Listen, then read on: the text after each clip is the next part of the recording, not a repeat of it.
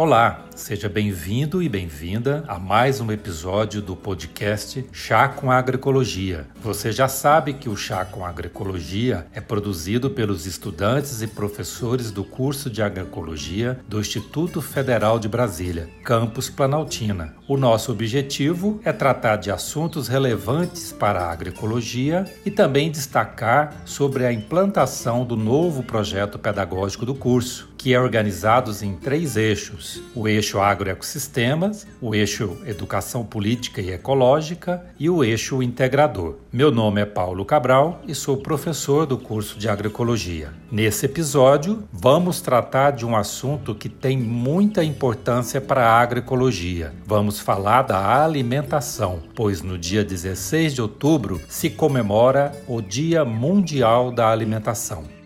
Minha cidade é assim.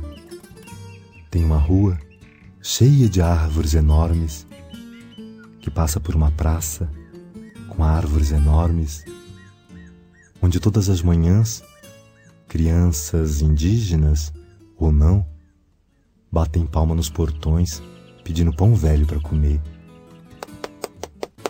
Tem pão velho? Não, criança.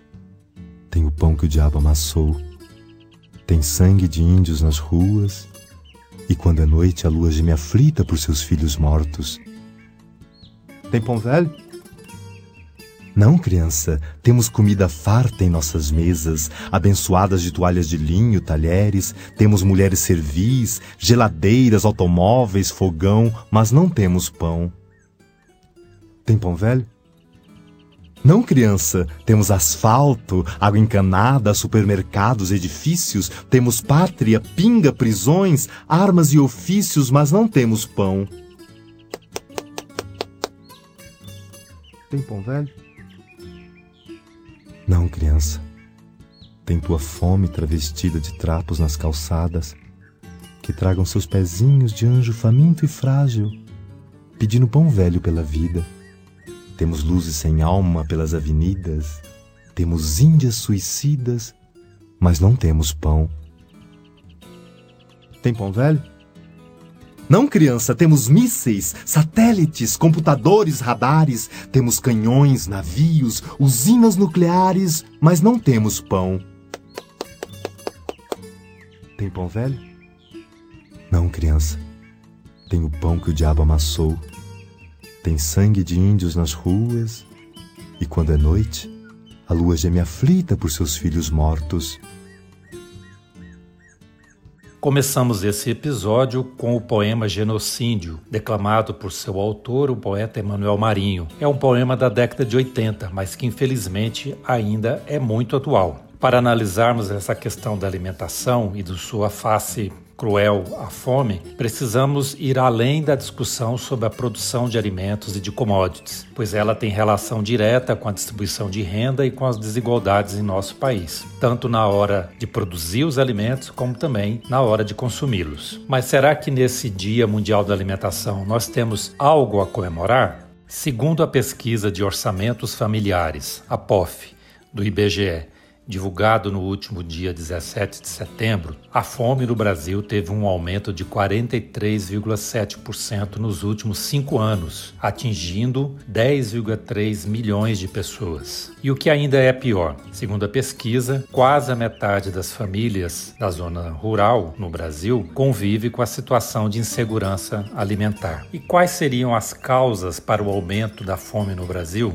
Teria sido uma questão relacionada com a perda de safra, uma questão climática? Não. Segundo o professor Renato Maluf, da Universidade Federal Rural do Rio de Janeiro, e que também foi presidente do CONSEA, o Conselho Nacional de Segurança Alimentar e Nutricional, a insegurança alimentar no Brasil se deve atualmente a dois fatores: a crise econômica vivida no país e também o desmanche de políticas públicas que foram importantes para fazer com que o país deixasse o mapa da fome em 2014. E para reverter essa situação, professor Renato Maluf aponta a necessidade da retomada das políticas públicas para apoiar a produção e comercialização de alimentos pela agricultura familiar, como também a adoção de iniciativas pela sociedade, especialmente naquilo que ele chama de solidariedade entre iguais, iniciativas de circuito de proximidade, de feiras locais, conexão de produtor com consumidor, né, para que essa situação seja contornada. Bom, lembramos aqui da campanha Agroecologia Solidária, que está sendo desenvolvida pelos estudantes e professores do curso de agroecologia do IFB e que já foi apresentado aqui no Chá com Agroecologia num episódio específico. Nessa semana, o Programa Mundial de Alimentos da ONU ganhou o Prêmio Nobel da Paz em razão dos esforços que a agência desenvolve para combater a fome e por contribuir para melhorar as condições de paz em áreas afetadas por conflitos. Segundo Daniel Balaban,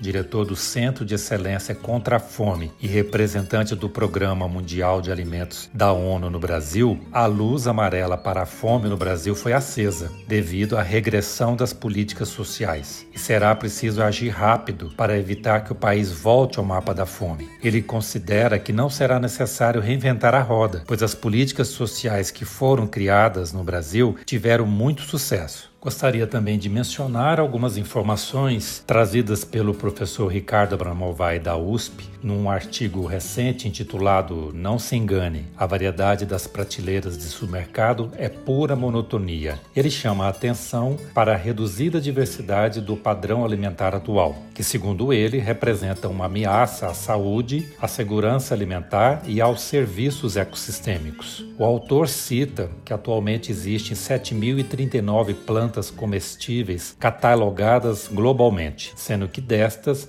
apenas 417 são consideradas cultiváveis. Cerca de 90% do que a população mundial ingere vem apenas de 15 produtos plantados. Cerca de 90% da humanidade ingere apenas 15 produtos plantados e 4 bilhões de pessoas têm sua alimentação baseada quase que exclusivamente em arroz, milho e trigo. Desse modo, ao reduzirmos a diversidade dos alimentos que consumimos, especialmente pelo consumo de alimentos ultraprocessados, estamos também contribuindo para a redução da biodiversidade.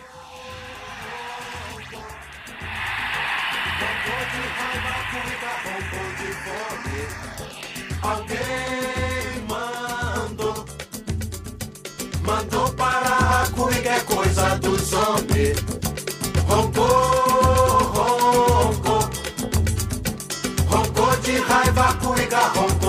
Fome. Alguém mandou, mandou parar, cuiga é coisa dos homens. A raiva dá pra parar, pra interromper. A fome não dá pra interromper. A raiva e a fome é coisa dos homens. A fome tem que ter raiva pra interromper. A raiva é a fome de interromper. A fome e a raiva é coisa dos homens. Coisa dos homens. A raiva e a fome, mexendo a cuíca.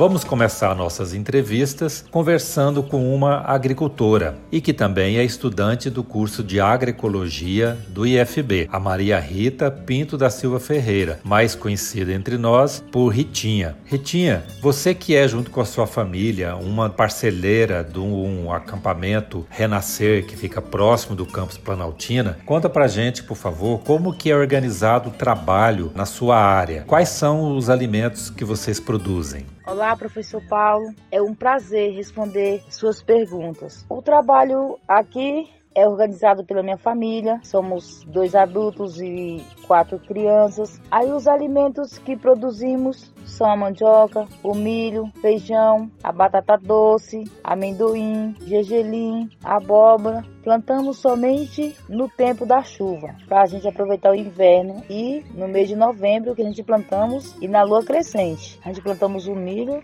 e o feijão. Também temos uma pequena hortinha e consigo mantê-la no verão.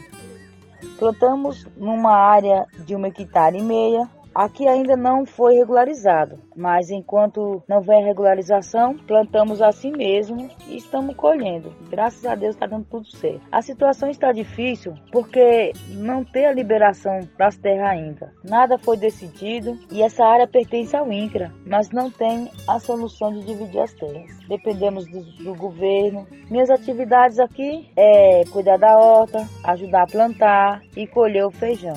Mas quando eu não quero plantar, meu esposo pega a matraca e planta tudo. Meus filhos também ajudam a plantar, só quando eles querem, porque eles não são obrigados. Meu esposo fica com o trabalho de plantar, capinar, colher e cuidar dos animais. Como já falei aqui, Antes, nós plantamos três qualidades de milho e quatro qualidades de feijão. Aí, a mandioca, nós fazemos a farinha, a tapioca e o bolo. Também criamos porcos, galinhas e três vacas para o consumo do leite e do queijo. Muito bem, Ritinha. Eu tive a oportunidade de visitar vocês, né? E tive condições de ver esses produtos que vocês produzem aí na parcela. De fato, em uma pequena área vocês têm aí é uma grande quantidade de produtos. Muito bom ver isso. Me diz agora também o seguinte, Ritinha, é em relação ao consumo, esses produtos abastecem o consumo próprio da família, né? Vocês dependem de comprar algum outro alimento e também há sobra de produtos para vocês comercializarem? Todos esses produtos são para o nosso consumo e para as pessoas que aqui vêm para casa. Algumas coisas, quando estão verdes, como o milho e o feijão verde, aí a gente vende para os nossos amigos que vêm da cidade. Não vendemos na feira. Com as vendas desses produtos, nós compramos outros alimentos. A mandioca nós fazemos a farinha, a tapioca e bolo. Fazemos troca de feijão com o vizinho, pois meu vizinho gosta de feijão de corda. Aí nós trocamos pelo outro carioquinho chamado feijão de arranca. Também fazemos trocas de mudas de bananeira. Às vezes eu tenho uma muda e meu vizinho não tem. Aí nós fazemos a troca. E tinha para gente terminar. Me diz o seguinte: que desafios vocês enfrentam aí na parcela, né, para vocês conseguirem produzir esses alimentos? E que tipo de solução, de alternativa vocês têm implementado para conseguir vencer esses desafios? Os desafios enfrentados aqui é a falta de um trator, é a falta de regularização, porque eu mesmo gostaria de fechar, cercar a área todinha, mas como não é legalizado, nós não podemos cercar a área. Por exemplo, quando não achamos o trator, a gente aramos com atração animal, puxando é, com burro ou com boi. Quando as plantações estão nascendo, temos que ficar vigiando para espantar os animais como os cachorros, pássaros. Os pássaros para não comer a semente e o cachorro para não pisar na lavoura. Aqui nós não recebemos nenhuma assistência técnica, não temos crédito rural. Aí para mim a solução é colocar espantalho na roça, ficar batendo lata para espantar os pássaros. Vou agora escrever para casa pedindo dois menus diferentes para minha chegada. Para o almoço, um tutuzinho com torresmo, um lombinho de porco, bem tostadinho, uma covinha mineira e doce de coco. Para o jantar, uma galinha ao molho pardo, com um arroz bem soltinho e papos de anjo mas daqueles como só a mãe da gente sabe fazer. Nesse Dia Mundial da Alimentação, um assunto que nos chama a atenção é a proposta do Ministério da Agricultura para modificar o Guia Alimentar para a População Brasileira. Para nos esclarecer sobre o assunto, vamos conversar com Elisabetta Recine, que é nutricionista e professora da UNB. Professora, o que é, como foi elaborado e qual a importância do guia? Olá a todas e todos, muito obrigada por essa oportunidade. Bem, os guias alimentares são documentos que fazem uma síntese de todo o conhecimento acumulado até o momento sobre evidências, sobre como estão as práticas alimentares de uma população, como que está a situação de saúde e, logicamente, de consumo alimentar e emitem diretrizes para que os profissionais, não só da saúde, mas dos diferentes setores de atuação, possam ter uma referência de como orientar e promover uma alimentação adequada e saudável, no sentido de que a alimentação, ela é um, além de ser um direito humano, né, e justamente por ser um direito humano, ela precisa ser exercida, praticada em parâmetros que promovam a saúde. Então, os guias alimentares fazem isso. No caso do, do nosso guia alimentar, do brasileiro, ele foi elaborado por um grupo de trabalho que o Ministério da Saúde organizou e trabalhou durante mais ou menos uns dois anos. E o, o que a gente utiliza atualmente foi lançado em 2014. Então, esse grupo de trabalho foi responsável por recolher todas as evidências científicas até aquele momento, os dados de saúde, de alimentação da população e a partir daí formular um conjunto de recomendações. Como todo documento da saúde é, e que tem a ver com práticas, né, com cuidado, etc., é, a partir do momento que havia uma primeira proposta de documento, ele foi submetido à discussão e sugestões em várias reuniões, aconteceram reuniões no Brasil inteiro, e além disso, há uma consulta pública que é aberta a qualquer pessoa que seja interessada, não precisa ser um profissional, um técnico, qualquer pessoa é, tem acesso a essas consultas públicas para poder colocar sua opinião, suas sugestões e sua recomendação. Então, professora Beta, mas então qual seria a intenção dessa mudança proposta pelo Ministério da Agricultura? Bom, é importante a gente saber que o Guia Alimentar, essa edição de 2014, ele trouxe uma inovação não só para o Brasil, mas uma inovação mundial em que ele não mais fazia suas recomendações a respeito da alimentação saudável, baseado apenas eh, nos tipos de alimentos ou a, na sua composição nutricional, mas ele adotou uma classificação de alimentos que é uma classificação que faz a categorização dos alimentos sobre o ponto de vista do seu grau de processamento. Então, o guia alimentar ele recomenda que a nossa alimentação ela seja baseada em alimentos frescos, em alimentos naturais. É, e depois também há outras categorias dentro dessa classificação, né? Então tem os alimentos em natura, tem os alimentos que são considerados como ingredientes culinários. Então, por exemplo, o sal, o açúcar, o óleo, etc. São é, produtos que você não consome eles individualmente. Você os utiliza para fazer alguma preparação de alguma refeição, de algum prato. Depois tem os alimentos que os produtos que eles classificam como processados. Então, que tem um grau de processamento muito básico, por exemplo,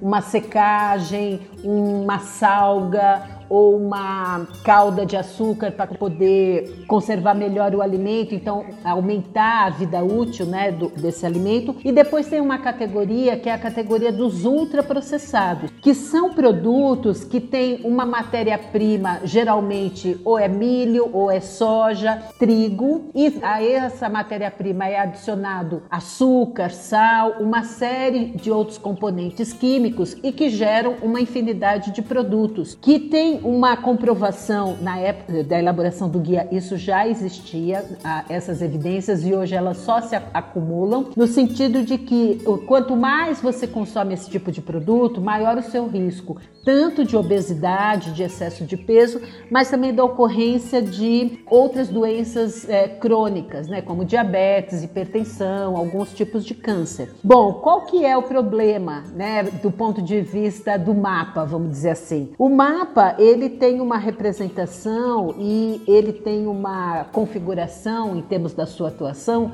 no sentido de uma valorização é, da grande produção, da produção de commodities. Os produtores de commodities, eles não só exportam os seus produtos, né, mas eles também são os grandes fornecedores de matéria-prima para os ultraprocessados, né, soja, cana-de-açúcar, milho e trigo. Então, ah, por trás dessa manifestação manifestação do Ministério da Saúde demandando uma revisão do guia, está a expressão desse setor econômico que se sente atingido por essa recomendação do guia. E quando essa recomendação do guia, na verdade, o que está fazendo é protegendo e promovendo a saúde da nossa população. Professora, e como que o cidadão, que também é consumidor, ele pode enfrentar essa situação que está por trás da intenção de modificar o guia? Bom, me parece que a melhor forma de enfrentamento dessa situação é primeiro seguir as recomendações que o guia coloca e basear a sua alimentação em produtos frescos, em produtos naturais, reduzir ao máximo o uso de produtos processados e ultraprocessados, principalmente os ultraprocessados. E em relação a isso, há uma importância de você praticar e desenvolver suas habilidades culinárias, porque isso faz com que você tenha muito maior independência em relação à sua alimentação. Você consegue, a partir do momento que você vai adquirindo essa prática, isso vai se incorporando ao teu cotidiano. Então, preparar seu alimento, sua comida já não é mais um problema. É importante que essa seja uma atividade compartilhada com as pessoas que você vive, que você convive e ver que a alimentação ela é uma expressão e uma ferramenta também do convívio social, do estreitamento de laços, da recuperação da sua cultura alimentar, etc. E você também precisa se informar bastante, assim. Há muita informação disponível sobre alimentação, mas infelizmente parte dessas informações elas mais confundem e complicam a sua vida do que ajudam. Então você adquirir autonomia não só de fazer o seu alimento, mas também de reconhecer as informações de qualidade. E também basear a sua alimentação em produtos frescos, na medida do possível você buscar mercados de produtores, pequenas feiras, porque além de você estar tá comprando alimentos de melhor qualidade, né, se possível orgânicos, agroecológicos, então além de você estar tá melhorando a sua saúde, né, a qualidade do que você está consumindo, você está contribuindo também para um círculo virtuoso que movimenta uma economia que é muito mais democrática, que compartilha o, os resultados desse processo com muito mais pessoas. Diferente, por exemplo, do, de um alimento que vem é, de uma grande produção, que o que você gera né, de, de, economia ao consumir esse tipo de produto, ela fica na mão de muito poucos, além de todo o impacto ambiental que é conhecido, etc. E nesse aspecto também de você se basear em informações de qualidade, é uma coisa que é importante nós sabermos essa na semana anterior, a semana do Dia Mundial da Alimentação, a Anvisa aprovou um novo modelo né, de rotulagem de alimentos industrializados. Não é, infelizmente, um modelo que as evidências mostraram que era o melhor que era um modelo de advertência frontal. Então, na frente de todo produto industrializado, deveria ter algumas advertências numa forma de um triângulo, falando esse alimento é alto em açúcar, alto em gordura, alto em sal, para que você, olhando dois produtos, pudesse facilmente reconhecer aquele, aquele que é menos é, nocivo à tua saúde e fazer a sua escolha. A Anvisa aprovou um outro modelo que as evidências não são é, tão fortes quanto o modelo de triângulo que estava sendo defendido, mas de qualquer maneira nós demos um pequeno passo em relação à melhoria da rotulagem, que agora é só uma tabela muito difícil de compreender. Então é importante que cada uma de nós, cada um de nós perceba que tem um papel enquanto consumidor de alimentos, comprador de alimentos, etc., um, um, papel muito importante no sentido de demandar alimentos de melhor qualidade, produzindo, é, produzidos de maneira sustentável do ponto de vista econômico, social e ambiental, e também demandar por informações que realmente apoiem as nossas escolhas de maneira livre de interesses, né? econômicos e que nos faça é, que a gente se alimente de saúde e não de doença. Quem quiser que procure fazer primeiro o fubá, depois o dendê. Procure uma nega baiana que saiba mexer, que saiba mexer, que saiba mexer. Procure uma nega baiana que saiba mexer, que saiba mexer, que saiba mexer. Bota castanha de caju um bocadinho mais, pimenta malagueta um bocadinho mais. Bota castanha de caju um bocadinho mais, pimenta malagueta um bocadinho mais. Amendoim, camarão, rala um coco na hora de machucar. Sal com gengibre, cebola, iaia, na hora de temperar.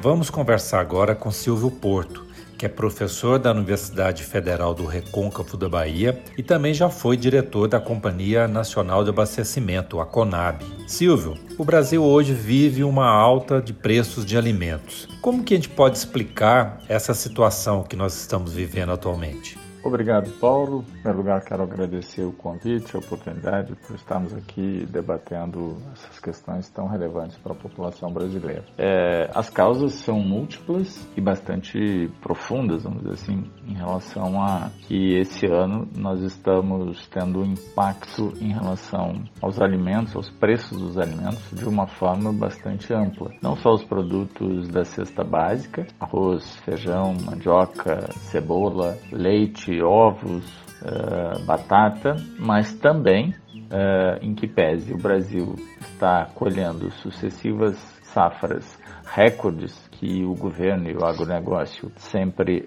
ficam comemorando, esse ano foram mais de 250 milhões de toneladas colhidas, 90% eh, dessa safra está concentrada em soja e milho. E como nós estamos num processo de desvalorização, o real atingiu é, a marca da pior uh, moeda em nível mundial, né, em face às desvalorizações ocorridas do ano passado para cá. Portanto, isto facilita muitíssimo as exportações e, por outro lado, dificulta eh, as importações. E, neste caso, em relação à soja e milho, que são produtos que são produzidos, sobretudo a soja, para exportação, assim como carnes e milho, eh, vem ganhando muito espaço no mercado internacional. E isso decorre eh, de uma falta de disponibilidade ou uma, uma compromete o abastecimento interno do país, a ponto de que é, a Associação Brasileira de Proteína Animal ela está solicitando do governo a liberação ou a renúncia, a retirada da tarifa externa comum para a importação de soja e milho. Veja que nós colhemos é, safra recorde, exportou-se tanto que o setor produtivo de carnes, em especial é, frango e suínos, que depende muitíssimo desses dois produtos para a formação é, da alimentação, que é a base da alimentação desses animais, é, estão agora em apuros porque é, boa parte, é, sobretudo da soja, já foi embora. Os preços estão nas alturas e comprometendo, é, inclusive, o abastecimento interno. Então, nós estamos numa situação assim que, efetivamente, de forma objetiva, vamos dizer assim, reduzir produzindo é um problema de política ou da falta de política. É uma inação do Estado, é uma inação do governo que deixa, entregou é, todo o processo de regulação para o mercado e, portanto, o governo está como mero espectador. Não tem política de proteção e de fomento à produção de alimentos e não tem política de proteção é, para coibir a exportação. Então, uh, essas duas componentes, vamos dizer assim, são os grandes responsáveis. Não é por um problema climático, que muitas vezes acontece, mas é fruto da expansão das commodities, em especial a soja e a pecuária de corte, que no caso da soja está tomando área de arroz, feijão, mandioca uh, e comprometendo o abastecimento interno. E que tipo de medida, Silvio, que o governo federal pode adotar para conter essa alta nos preços dos alimentos? Paulo, em relação às medidas, eu diria que de curto prazo o governo não tem muito o que fazer. Praticamente o que ele poderia fazer, ele já fez, que é algo bastante pífio do ponto de vista do seu resultado, que foi a, retirada da tarifa é, externa comum, a TEC, para o arroz, na expectativa de poder importar 400 mil toneladas a um preço um pouco mais favorável, ou seja, retirando até que são 12% é, a menos no, no, preço de importação. O problema é que ah, os preços de importação estão muito altos, em função da desvalorização cambial e o resultado dessa importação ela praticamente se anula em função disso. Além do mais, nós estamos falando de é, 400 mil toneladas é o consumo de 15 dias uh, em nível de Brasil, portanto não é nada. Né? Então, é, em relação ao arroz, nós já sabemos que a solução virá é, pelo privado, se for o caso, se efetivamente é, houver uma recomposição uh, que não há indicativo nesse sentido de uma recomposição diária, poderemos ter uma produção um pouco mais favorável no próximo ano, em função de que os preços do arroz estão nas alturas, então é possível, é provável que tenha um aumento da, do plantio diária de arroz para a próxima safra, mas não é em decorrência de uma política concreta por parte do governo em relação, por exemplo, ao lançamento de contratos de opções, a revisão dos preços mínimos e pensando para a próxima safra. E de imediato o que o governo teria que ter feito já é exatamente colocar algum tipo de barreira para as exportações, barreira no sentido tarifário, né, de fazer com que fosse menos vantajoso exportar é, o arroz que, está, que foi colhido esse ano, que já é muito pouco, como o governo não tem estoque regulador, como o governo abriu mão é, de qualquer iniciativa dessa natureza, é, ficou totalmente refém. E a, a, safra foi pequena, estoques privados muito baixos, é, foi a, a, a, componente, vamos dizer assim, para termos um, um cenário de explosão uh, dos preços. Junto com isso, o feijão uh, e vários outros produtos que eu já havia citado, a batata, a cebola, os ovos, porque ovos tem a ver com ração, ração tem a ver com soja, com milho, e como as exportações desses dois produtos estão altíssimas, preços muito elevados, isso tudo está impactando é, a produção nacional. E pensando, Silvio, em outras medidas que possam ser implementadas, no caso pela agricultura familiar, a agroecologia, como que elas podem contribuir nessa situação atual de aumento de preços de alimentos? É, bom, as medidas para agricultura familiar e agroecologia. É, a agroecologia, certamente, é, eu diria que os princípios da agroecologia e aquilo que a agroecologia defende no sentido de uma conexão entre produção e consumo é, feita a partir das bases de uma economia familiar, portanto, a partir da agricultura familiar e camponesa, é a saída e é a forma que nós teríamos efetivamente de é, modificar essa, é, essa, esse problema que o país está enfrentando. Ou seja, então o que precisamos são políticas, retomada de políticas e a criação de novas políticas para fortalecer, para fomentar, para permitir que a agricultura familiar camponesa tenha efetivamente reais condições é, de produzir alimentos é, de forma a disponibilizar uma quantidade que venha atender às necessidades da população brasileira. É, muito se ouve dizer que o grande problema o parte do problema está atribuído à questão é, do auxílio emergencial. Bom, o que o auxílio emergencial nos mostrou é que milhões de pessoas estavam privadas de consumir estavam passando fome ou estavam comendo aquém das suas necessidades. Então, o que nós precisamos efetivamente é uma política econômica que permita aos trabalhadores e trabalhadoras uma recomposição é, da sua renda, ou seja, uma valorização do salário mínimo, é, a retomada dos empregos, uma distribuição de renda efetiva e, por parte da produção, um apoio à agricultura familiar camponesa em bases agroecológicas, permitindo que de fato nós tenhamos uma alimentação saudável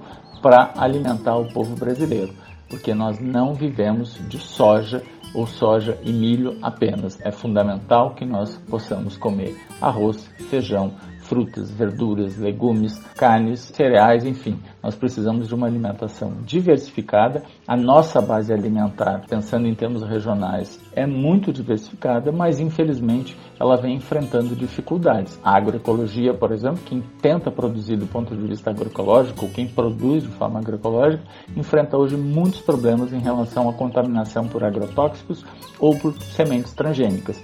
Esse é um grande problema e, portanto, a necessidade de uma revisão geral da política de produção nesse país e pensando a alimentação como o centro e pensando público interno, a população brasileira, é, antes a, de colocar a relevância e a importância no agronegócio e nas exportações. Essa é a questão fundamental e, portanto, a agroecologia e a agricultura familiar têm um papel crucial nesse sentido para abastecer o povo brasileiro.